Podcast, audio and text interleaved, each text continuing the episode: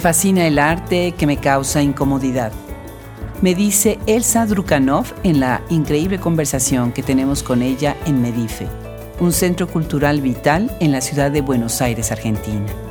Es gracias a Ginde Pomeraniec, a Daniela Gutiérrez y a Juan Casamayor que podemos llegar a esta escritora de ficción y ensayo, quien ha escrito sobre la vida y la intervención de las mujeres en ese aparato enorme que es la patria, el Estado, en donde muchas veces no son consideradas. Elsa Drukanov es una gran experta sobre Roberto Atl y también ha escrito sobre Mijael Bakhtin. Ha ganado el premio Ricardo Rojas del gobierno de la ciudad de Buenos Aires y su último libro de relatos fue publicado con la editorial española Páginas de Espuma y lleva como título Checkpoint. Vengan a escuchar este podcast en vivo y conozcamos más de la obra de Elsa Drukanov. Yo soy Adriana Pacheco y es siempre un placer llegar hasta ustedes en las plataformas de audio y en nuestra página web www.hablemosescritoras.org en donde podrán encontrar la enciclopedia y repositorio más grande del mundo hasta ahora sobre escritoras de origen hispanohablante. Poco a poco irán viendo que estamos incorporando los scripts de nuestras conversaciones en inglés y en español. Los invitamos también, si viven en los Estados Unidos, a visitar nuestra tienda en línea, Shop Escritoras Books, en http diagonal diagonal shopescritoras.com. Bienvenidos y que disfruten a Elsa Drukanov.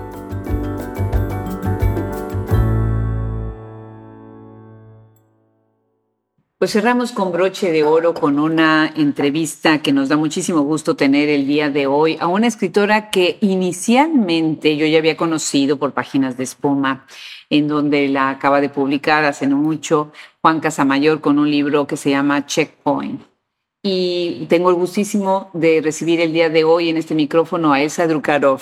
Y bueno, les tengo que decir para quienes están escuchando que ya me equivoqué en el apellido dos veces, pero afortunadamente ustedes oyen la edición nada más de este maravilloso podcast que tenemos el día de hoy con ella. Elsa, gracias por venir hasta esta zona. Fundación Medife nos ha abierto un espacio lindo. Estamos en una aula preciosísima. Preciosa. A un paso del Hotel Alvear Palace. en, un este barrio tan bonito de Buenos Aires. Bellísimo. Cuéntanos, Elsa, ¿desde dónde vienes para acá? Yo vengo del barrio de Boedo.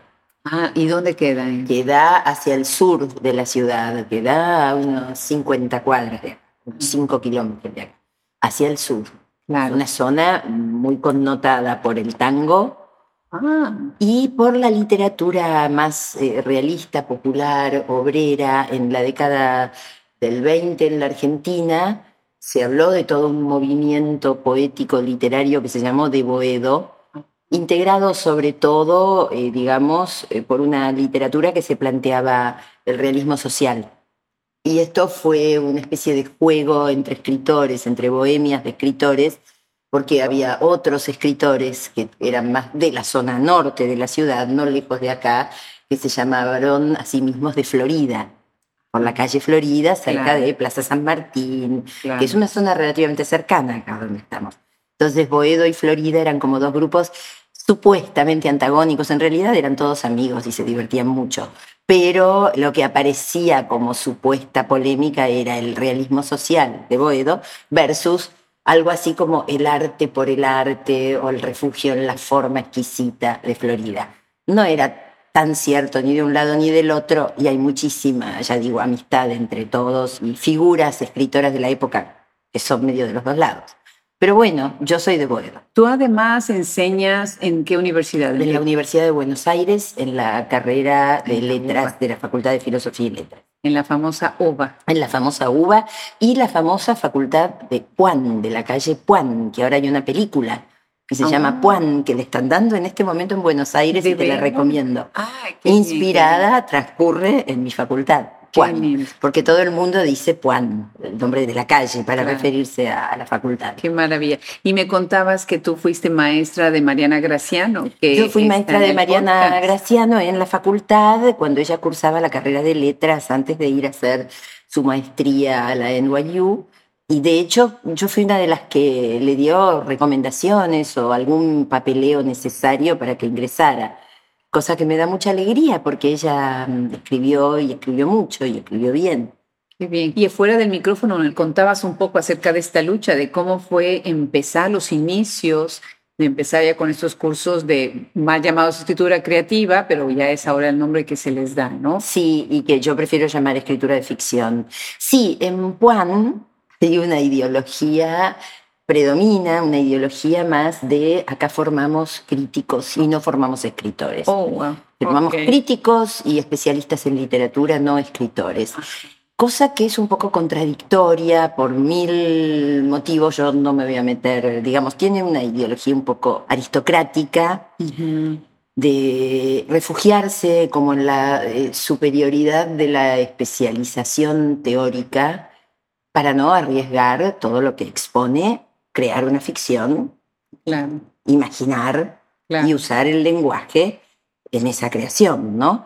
Entonces había mucho prejuicio, el discurso era más o menos que no había un modo científico, académico, válido de enseñar a escribir, como si hubiera un modo científico de enseñar el Quijote. O imagínate. o sea, la literatura no es científica. No enseñar a leer tampoco es científico. pero los estructuralistas y no se y no, y no pudieron, exactamente. Los estructuralistas se lo propusieron y fracasaron porque, bueno, más allá de que desde algunas cosas interesantes puedan alumbrar, porque alumbraron cosas interesantes, son cosas que agotan y achatan una obra si te quedas en eso. Son cosas, pueden ser una herramienta para mirar más. Claro. Pero no es nunca un fin en sí mismo. Había como que la teoría era un fin en sí mismo. Incluso yo creo que eh, cierta ideología Juan eh, privilegiaba la teoría a la lectura. Esto fue cambiando. Esto es muy años 90, post dictadura, años 90, comienzos de los 2000, pero fue cambiando. Y una nueva generación, tanto de docentes e investigadores de letras como de estudiantes de letras, empezaron a pelear porque eh, la escritura les escritores, los y las escritoras, entraran a la facultad, y no como insectos que se estudian bajo una lupa, sino como una experiencia creativa. En ese contexto, pero después de que Mariana egresó en 2015, dieron una lucha y consiguieron que se aprobara el primer seminario de grado en escritura creativa. Y yo tuve el honor enorme de darlo tuvo un éxito impresionante, tuvo tres veces más inscriptos que la materia más populosa de la carrera. Fue una gran experiencia y a partir de ahí se siguió dando escritura creativa. A veces la di yo, a veces la dieron otras personas. Yo doy todos los años un seminario y cada tanto vuelvo a, dar un programa de escritura creativa. Qué emoción, eh, ese momento. Además, bueno, yo doy talleres, de modo que estoy muy en contacto con esto de enseñar la escritura ficcional Claro, qué maravilla, qué maravilla. Vamos a irnos un poco atrás porque me gustaría ir a un tema que me parece fascinante. Tú has estudiado el papel de las mujeres en Argentina desde los momentos, el momento de independencia de Argentina y toda esta influencia que tuvieron a partir inclusive de o sea, la patria, la patria de las mujeres, ¿no? O sea, ese concepto de patria que muchas veces se queda fuera de los libros de historia. ¿no? Sin ninguna duda, de hecho la patria de las mujeres no existe. Claro. Un poco, bueno, vos me quieres preguntar por eso, por el rol de las mujeres. Antes de eso te cuento que el título La patria de las mujeres remite a una idea que yo años después me di cuenta de que inconscientemente la había tomado de Tres Guineas de Virginia Woolf. La idea de que los intereses de la llamada patria de la historia oficial no tienen por qué coincidir con los intereses de las mujeres. ¿no? Cuando Virginia Woolf le dicen, por favor, firme esta carta contra el avance del fascismo en Gran Bretaña, firme esta carta contra la guerra, y ella contesta, y le dicen, porque está en riesgo eh, el derecho a la educación, el derecho a la libre opinión, y ella contesta, bueno, a ver, yo soy mujer, en Inglaterra hace 15 años nada más que hay alguna universidad donde una mujer puede estudiar, las mujeres no estudian, estamos en 1937, ¿no? cuando ella escribe esta carta. El fascismo, acá no habrá fascismo, pero a mí no me va distinto que a, lo que, o sea, usted quiere que yo firme por la educación y todo esto. ¿Cuándo usted se preocupó por la educación de mí mía y de mis hermanas y de la mitad de la población de Gran Bretaña. Oh, le salió muy mal la pregunta. Sí, le salió muy mal. Es maravilloso ese libro, es extraordinario. Tres Guineas es una de las grandes, grandes obras para mí de, razonamiento, de argumentación, de teoría política.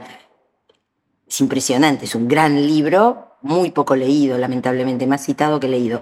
Pero a lo que voy es a que de alguna manera ella allí diferencia la patria de usted, señor, que me está mandando esta carta y está tan preocupado por el avance del fascismo, de nuestra patria, la patria de nosotras, las mujeres, que no tenemos derechos, que solamente votamos desde hace, pues en ese momento votaban desde 1917, 1919 era 1937, que para votar tuvimos que tener muertas.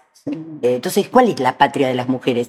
La novela La patria de las mujeres, que transcurre en 1814, guerras de la independencia, y en un grupo de mujeres que está colaborando, como colaboraron históricamente con la causa masculina de la independencia, ese título surge por esa contradicción, porque un personaje que es una guerrillera, un ayudante de la guerrilla gaucha, contra los realistas, contra el bando de los españoles, en un momento se ve interpelada en la vida por eso porque de pronto frente a una situación muy vital y muy enorme, que es el derecho a elegir con quién quiere acostarse, en realidad con quién quiere casarse, se da cuenta o sabe o entiende, no necesita ni decirlo, que eh, los intereses de su papá son los que importan, que ella es una virginidad a ser negociada por los negocios de su padre y se da cuenta de que eso, en eso realistas y patriotas están completamente de acuerdo. Entonces, un personaje en una situación muy clave, un personaje le dice, Mariana, pero porque ella le dice, hay que defender la patria. ¿Cuál patria, Mariana? ¿Cuál es tu patria? ¿Vos crees que esta patria que estás defendiendo se va a ocupar de, tus intereses? Entonces, un poco la idea de la novela pasa por esa pregunta. ¿Cuál es nuestra patria? Yo creo que la patria de las mujeres todavía está por refundarse.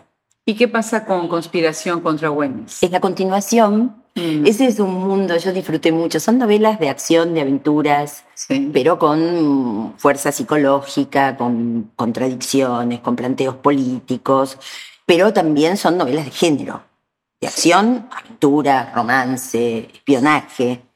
Porque las mujeres de ese momento funcionaron como espías para la guerrilla gaucha que combatía con ejércitos guerrilleros irregulares, combatía los avances de los españoles.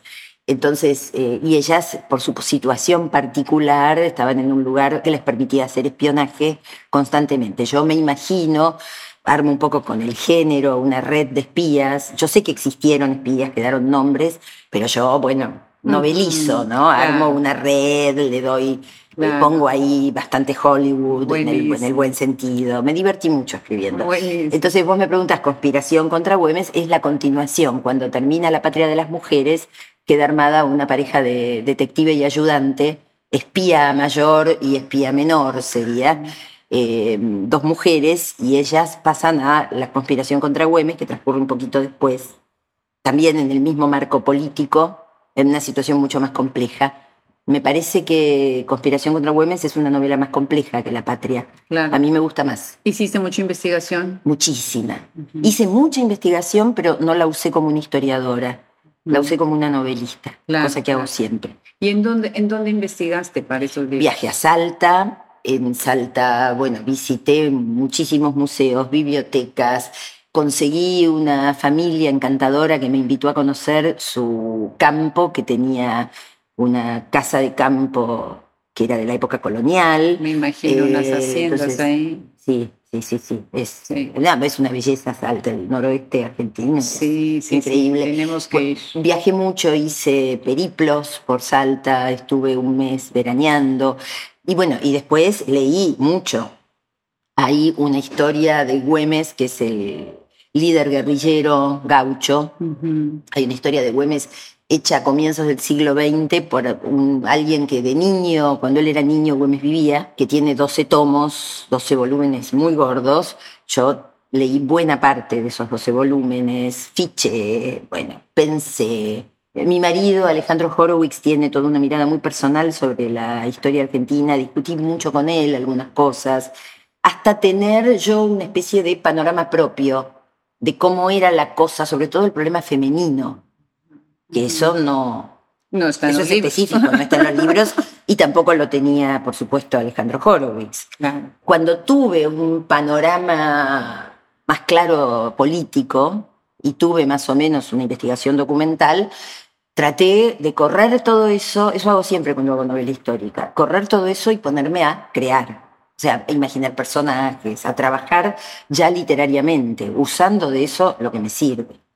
Claro, definitivamente. Bueno, ahora nos has platicado un poquito de ese interés y todo, pero cuéntanos cómo empiezas a leer, cómo empiezas en la literatura. O sea, me imagino que has tenido este gusto, esta afición por leer y escribir desde siempre. Desde que tengo uso de razón. Yo, la verdad que si tengo que decir cuándo empecé en la literatura, me viene la imagen de mi papá leyéndome un cuentito, que además me lo acuerdo, de una colección para niños de la década del 60 que se llamaba Pepe Bolsillito. Mm. Y me acuerdo de mi padre leyéndome y me acuerdo de mí agarrando con mucho interés los primeros libros cuando ya podía leer sola. Yo leí toda mi vida. Y además fui una niña conflictuada, nerd. Hasta nombre tenemos ahora. Sí, ahora tenemos Ahora somos nerds a las que nos gustamos. ahora tenemos nombre. Y esa niña nerd, neurótica y traumatizada encontró en la ficción un maravilloso escape. Por eso sigo amando tanto escribir géneros, escribir novelas con mucha trama, cosa que pasa tal vez menos en los cuentos, aunque no, también pasa. No, tiene bastante trama, la verdad que Sí, pero en los cuentos me permito más eh, experimentación formal. Ahorita vamos a platicar precisamente de esto, que me parece muy interesante la manera como utilizas la puntuación, cómo das voces a través de los párrafos, estos párrafos largos, o sea, el, formato del cuento además te permite claro. ir atando como que, son como mini historias adentro del cuento, ¿no? Eso que podrían ser como incluso escenas aisladas que se me hace muy interesante. Pero antes platícame de Roberto Aglen. Vamos a suponer que alguien no ha escuchado el nombre, que de no Roberto sabe no sabe quién es. ¿Quién es? ¿Qué le dirías para cautivar esa Bueno, para retomar el comienzo de nuestra charla, Roberto Arlt es de la época de la primera mitad del siglo XX y él se consideraba un escritor de Boedo. Mm. Aunque estaba lleno de amigos de Florida y en realidad los escritores de Boedo muchos no lo querían. Oh. O sea, no es que no lo querían, lo querían afectivamente, pero no valoraban su literatura como la valoraban los vanguardistas los formales escritores arriesgados desde la forma eh, de Florida.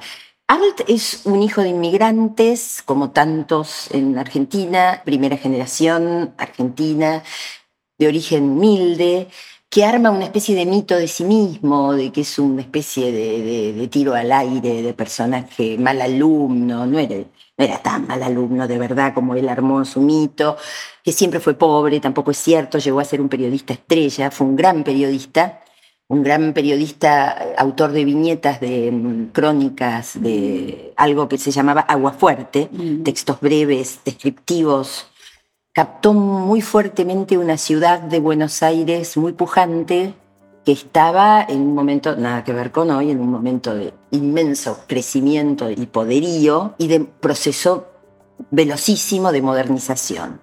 Y hace una ficción rarísima. Él cree que hace una ficción realista. De realista no tiene nada. Es una especie de delirante. Es un delirante doliente que imagina situaciones extremas bizarras, tiene mucha contemporaneidad, precisamente por hoy. Yo creo que la gente de Boedo no lo entendía tanto y no le gustaba tanto, aunque después cuando murió lo reivindicaron, pero en la época bastante menos, porque Arl se permitía creaciones muy locas. Y yo lo trabajé, yo trabajé su narrativa, fue además un narrador, tiene cuentos, tiene novelas y fue un gran dramaturgo. Tiene obras de teatro que se estrenaban acá, fue muy popular y muy famoso cuando estuvo vivo. Murió dos años antes de que estallara, de que empezara el peronismo, en el 43, con 43 años, de un paro cardíaco. Bueno, yo lo empecé a trabajar cuando era muy joven, finales de los 80, cuando empezaba mi carrera académica. Y lo empecé a trabajar esperando con un montón de eh, expectativas sobre su literatura y me encontré con que su literatura era inclasificable, era delirante, era desprolija, era mala en un sentido formal. para darte ejemplos, tiene una saga, dos novelas, la primera es Los Siete Locos, la segunda Los Lanzallamas.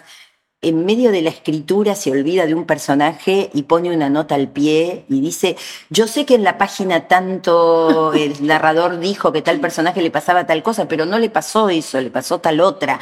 O sea, se corrige sobre la marcha, era vago, no corregía, pero era un genio.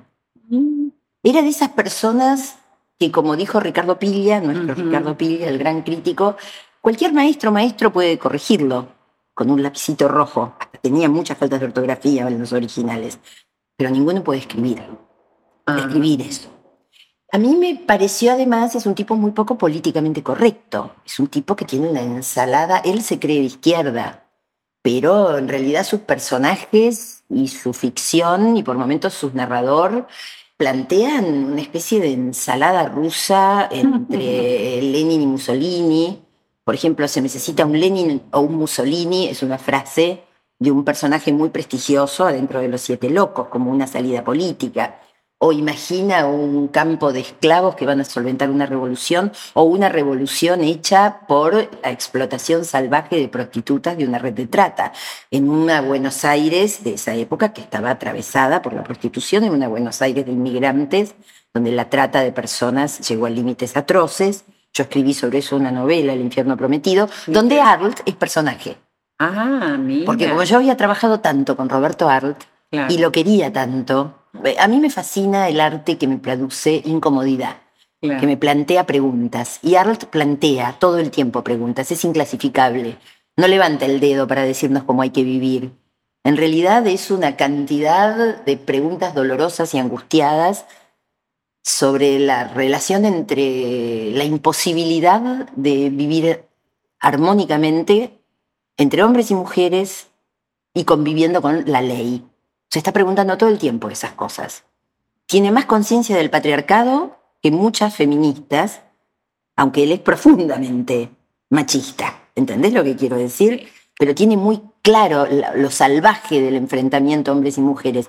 Yo trabajé mucho eso, lo salvaje del enfrentamiento hombres y mujeres como conciencia en Arlt, las preguntas notables que el tipo hace sin darse cuenta de que las hace, sus inmensas contradicciones. Estás hablando de Femina. Estoy hablando de Femina Infame. Género y clase. En Roberto Arlt. Wow, y ese lo publicas recientemente. El año pasado. 2022. Sí, sí. Felicidades. Qué bien, ¿eh? Ese es un libro que hay que revisar. Muy interesante.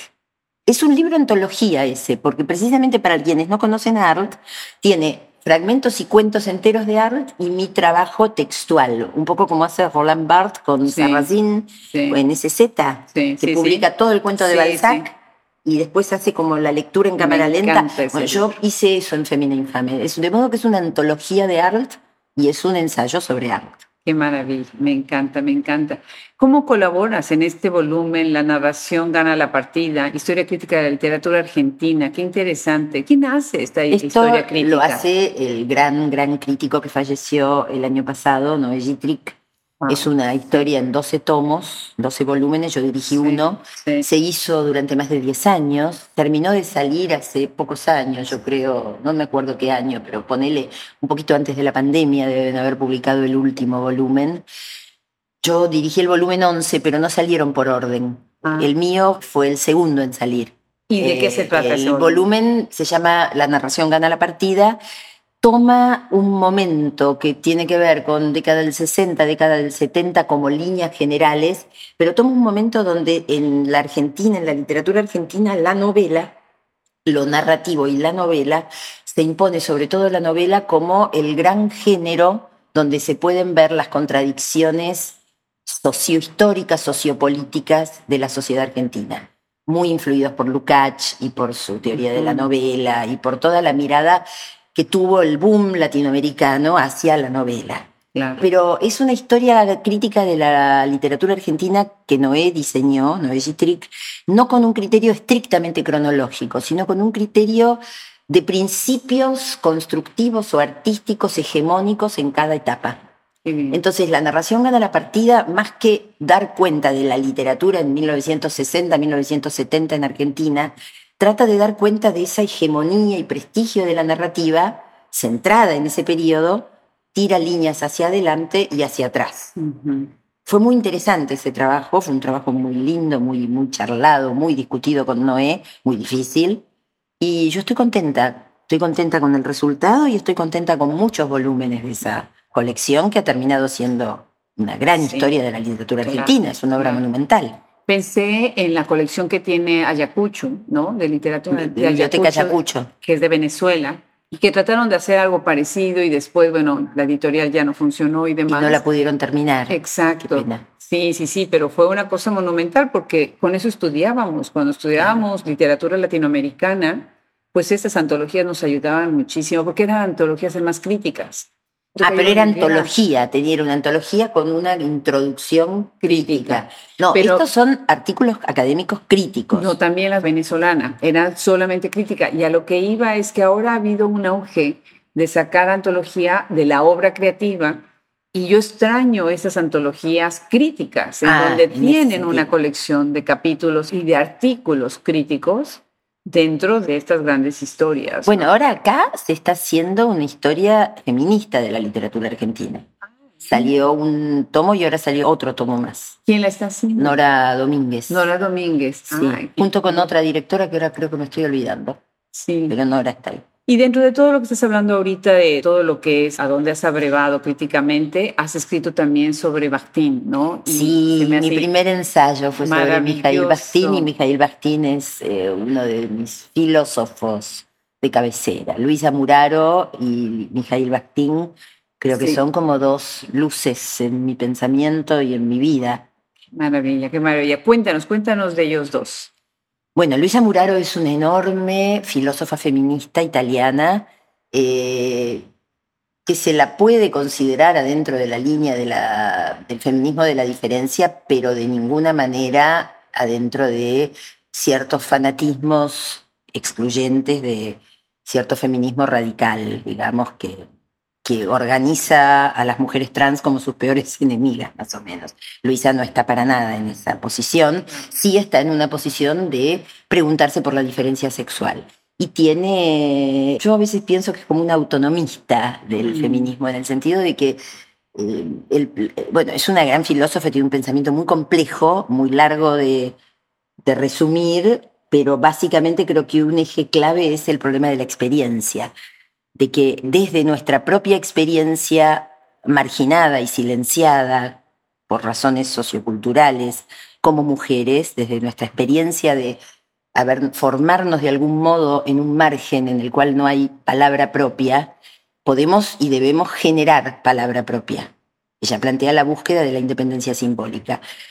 Esa sería la, la independencia simbólica, ¿no? lograr generar palabra nuestra, no una palabra donde estamos siempre eh, legitimándonos en lo que dice Papito escritor, Papito que citamos, citamos a Marx, a Deleuze o a quien fuere, pero siempre estamos ahí a la sombra, sino, más allá de que leamos todo eso, básicamente centrarnos en qué a nosotras esto nos afecta. Un poco la pregunta que yo te decía de la patria de las mujeres. Sí, sí, viva la patria, viva la Argentina. No, a ver, como mujer, eso que hizo Virginia Woolf, como mujer, ¿en qué me afecta esto? A mí. Y desde ahí buscar un nosotras y buscar nuestra palabra, nuestra independencia, nuestra libertad simbólica. Bueno, eso es eh, Muraro, hay toda una filosofía de la experiencia, yo la trabajo muchísimo, toda mi obra está influida por ella como crítica, como pensadora y como, como escritora creo que también aunque cuando escribís se te mete el inconsciente y bueno, ahí busca menos. De manera inconsciente se te mete el consciente, ¿no? Claro, de manera inconsciente no buena esa definición, se te mete el consciente. Y Bakhtin es el filósofo de la persona semejante, ¿no? Del otro, de la otra. el, filósofo del encuentro con la diferencia. Hay mucha conexión entre una filosofía que plantea la diferencia como es el feminismo, que quiere hacer valer las perspectivas que no quedan adentro del homogéneo y masculino morfema O. ¿Se entiende lo que quiero decir? Claro, claro. Hay mucha relación entre eso y Bastín, que plantea la posibilidad de que en el diálogo los discursos queden latentes sin que uno se coma al otro. Yo una cosa que aprendí mucho con el feminismo es eso, es que hay verdades, hay cosas que son mentiras. Yo no creo que todo sea verdad. Creo que hay cosas que son mentiras. Creo que en el círculo virtuoso entre la palabra y el mundo, entre la palabra y el cuerpo, entre la palabra y la cosa, hay cosas que son verdad y cosas que no. Pero que no hay una verdad. Que es absolutamente imposible un punto de vista neutro que aísle una verdad aislada. Eso creo que es el punto que junta a Muraro con Bastín en mi cabeza, ¿no? Estoy improvisando un poco, pensando en voz alta. No, no, no, me, encanta, maravilloso, maravilloso. Bueno, pues pasemos a otro aspecto de tu perfil tan interesante que es el cuentista. Y tener este libro que además, bueno, Checkpoint tiene una colección de personajes tan interesantes. Y bueno, gracias, qué suerte que te interesó. Complicados, o sea, déjame referirme al primer cuento, el cuento que abre el libro, que además, bueno, felicidades para Páginas de Espuma y muchas gracias para Juan Casamayor que hizo posible esta entrevista. Bueno, en anteúltima cita, los dos personajes, ex esposos, están luchando o el que está en medio de la relación es el hijo. Es el instrumento por donde se van los odios y los resentimientos entre uno y otro, ¿no? Pero al final el cuento da una vuelta y de repente ves otra cara de un personaje que has estado siguiendo y has estado viendo a lo largo de la narración, que además es una narración fluidísima, muy interesante, estos párrafos tan largos en donde cambia la voz, ¿no? Y está un poco de devenir de la conciencia. De cada uno de los dos. De, cada uno por separado. Ex marido y de la ex mujer. Exacto, pero a la vez con mucha acción. No nada más están pensando, sino están hablando en su interior de todo lo que está sucediendo. Y en el siguiente cuento, no el siguiente, el siguiente es Lili en su bosque, el tercero, Reunión con Todos, otra vez el personaje femenino va a ser la mujer, va a cambiar ante los ojos del lector. Y tú estás cuestionando, estás siendo bastante incisiva en la manera como estás presentando, especialmente a tus personajes femeninos en esto. y a los masculinos también. A los masculinos no son tampoco muy maravillosos. No, no, eso es un hecho, ese es un hecho. Cuéntanos acerca de esta construcción de estos personajes y de esta idea también de sacar un poquito de lo que nosotros pensamos que es lo correcto y lo no correcto. Ah, claro. Bueno, es que para mí la literatura no es un lugar para, ya te digo, para bajar línea, para plantear certezas, ni para idealizar a las personas. Las mujeres y los hombres eh, somos gente contradictoria, todas las personas tenemos cosas luminosas y cosas oscuras, y mis personajes eh, son como yo, tienen malos sentimientos, buenos sentimientos, se debaten entre sus malos y buenos sentimientos, están presionados por un contexto social tremendo. Sí, en reunión con todos hay un contexto político de una presión terrible y es el cuento de un intento de resistencia y también de un fracaso. ¿Hasta cuándo? ¿Hasta cuánto podemos resistir? Por otra parte, reunión con todos, te cuento, es de esos textos el único, te diría, 100% autobiográfico.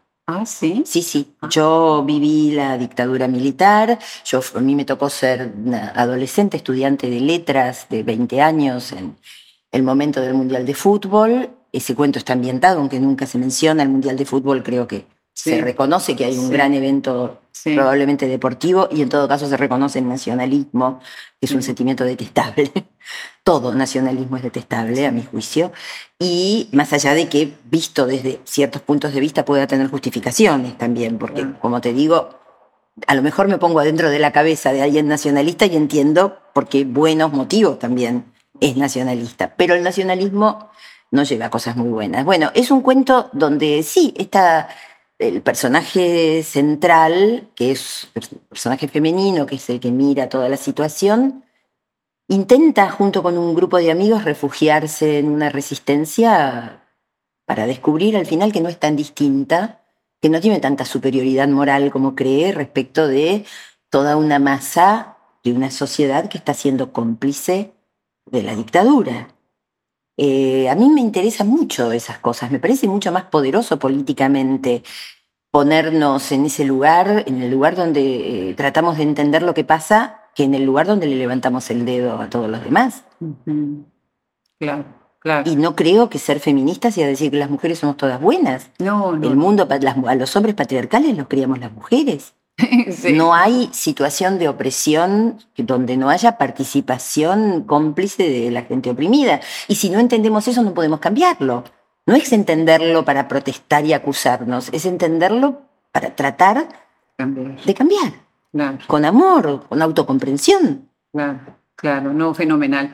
El libro completo me parece muy, muy relevante en todo lo que son los temas, pero además, sobre todo, los personajes, me parece fascinante la construcción. Déjame leer otros de sus títulos. Tienes, bueno, primero esta fiesta en el Private, reunión con todos, el peligro de acudir a la cita, pájaros contra el vidrio, que también me parece muy, muy relevante. es un cuento de terror, es un homenaje a Stephen King. Qué bien. Y ahí traté de pensar un personaje femenino que yo fue el único momento de mi ficción donde lo encaré hasta ahora. Una mujer poco inteligente.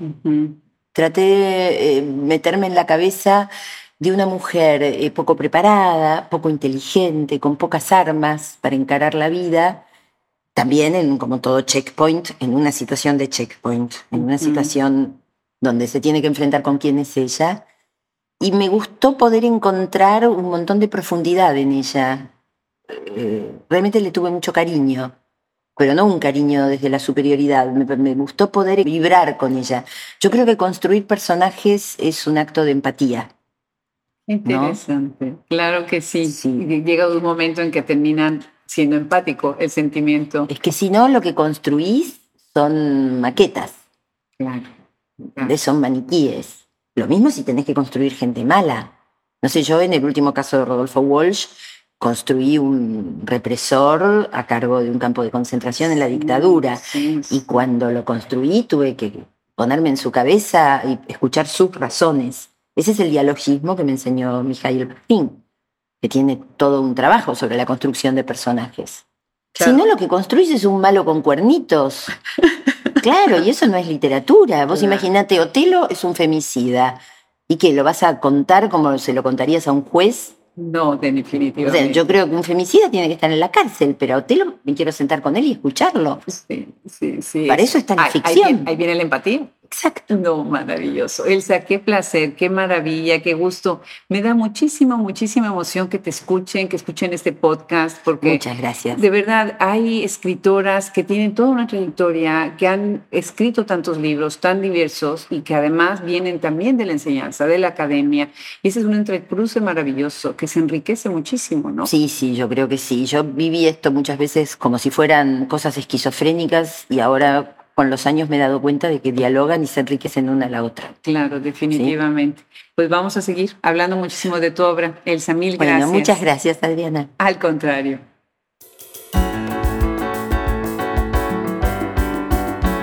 El trabajo de edición de podcast, de audio y de todo el contenido de Hablamos Escritoras es una gran empresa. Es un gran esfuerzo conjunto y sin el trabajo de todos los que colaboran en él, no podríamos llegar con ustedes después de seis años de estar ya en esta gran aventura de encontrar, reconocer, difundir, leer y disfrutar la obra de escritoras contemporáneas y de todos los tiempos. Le doy las gracias a todo el equipo que está atrás de bambalinas, Fernando Macías Jiménez, Ingeniería de Audio, Cristian Josefi, edición de podcast, Andrea Jiménez en asesoría de social media, Brenda Ortiz, administración.